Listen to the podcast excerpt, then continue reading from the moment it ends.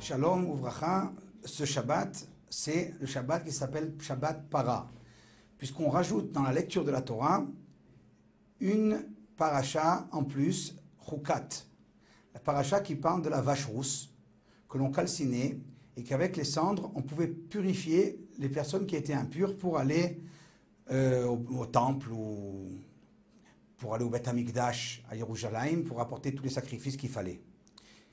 Alors, cette paracha, est-ce qu'elle est obligatoire ou pas? Le Beth Yosef nous rapporte la vie du Tosafot, c'était des rabbinim du XIe siècle, qui nous disent que cette lecture est obligatoire, et non seulement elle est obligatoire, mais elle est même obligatoire à un niveau thoraïque. Ce n'est pas une obligation rabbinique, mais une obligation à titre thoraïque. Et le Shulchan Aruch le dit. Il y a qui disent, il y a des rabbinim qui disent que cette lecture de Parashat Para est une lecture qui est à titre thoraïque, une obligation de la Torah. Alors, on a du mal à savoir pourquoi ce serait Minatora. Et si c'est Minatora, pourquoi la lire maintenant, au mois de Nissan? Alors en fait, c'est déjà une chose qui est claire, c'est que le mois de Nissan, c'est le mois où on commence à se préparer pour se purifier, pour aller monter à Jérusalem, pour apporter les sacrifices, en l'occurrence le sacrifice pascal, Korban Pessah. C'est donc à ce moment-là, au mois de Nissan, où on rappelle à tout le monde qu'il faut se purifier.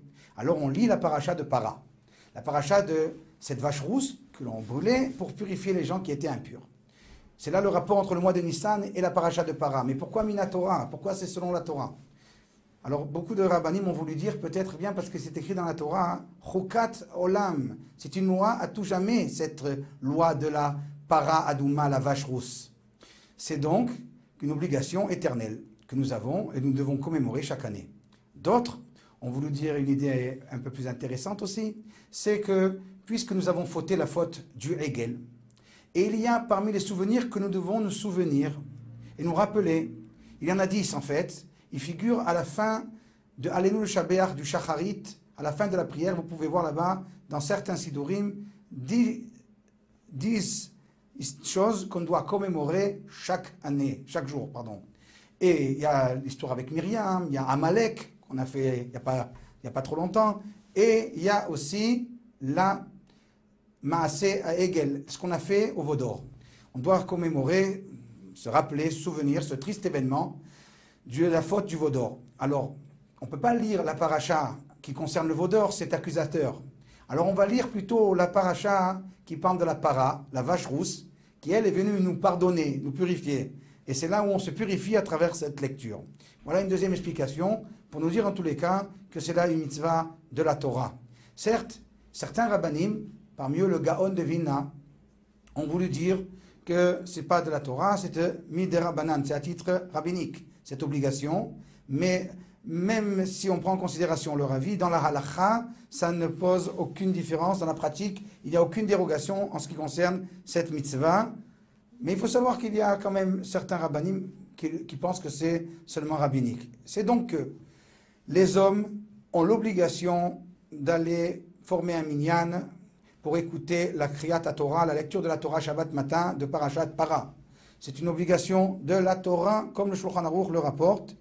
Et on raconte même que le Chafetz Sraïm, à la Shalom, lorsqu'il avait sa yeshiva, qui était en construction, il priait chez lui à la maison. Mais lorsque ça arrivait à Zachor, à Malek, qui était Minatora, et on pourra rajouter en ce qui nous concerne Para, la lecture de Para, qui est Minatora, alors il allait écouter cette paracha à la synagogue.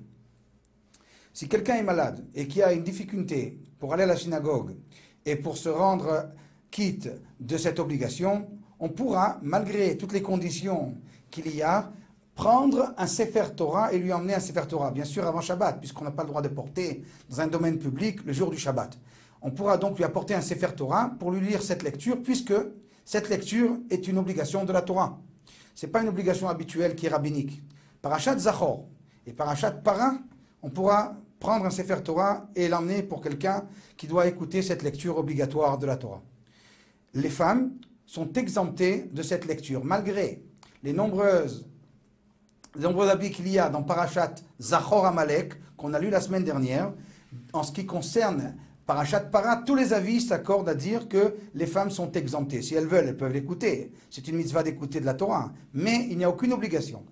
Et pourquoi? Parce que ce sacrifice-là de Para Adouma, la vache rousse, c'est un sacrifice qui concerne le grand public, le tzibour, le peuple. Et toute mitzvah qui concerne le peuple, ordre obligatoire qui concerne le peuple, les femmes sont exemptées. Korban tzibour, les sacrifices qui sont dus à Israël, les femmes sont exemptées. C'est pour ça que Moussaf, par exemple, le Korban Moussaf, les femmes sont exemptées de Moussaf, parce que cette mitzvah-là, elle concerne le tzibour, le grand public. Voilà une chose importante aussi en ce qui concerne les femmes. Une petite histoire quand même, on raconte sur un, un rave qui a nommé sa fille Sarah. Alors, euh, il y a un grand Talmid Racham qui lui a dit Mais pourquoi tu l'as nommée Sarah? Il lui dit Parce qu'elle est née par Achat Sarah. Alors le Rav lui a dit Eh bien, heureusement qu'elle n'est pas née par Achat Para, sinon tu aurais dû l'appeler Para. Alors je vous souhaite à tous Shabbat, Shalom, Umvorach et beaucoup de bonnes choses.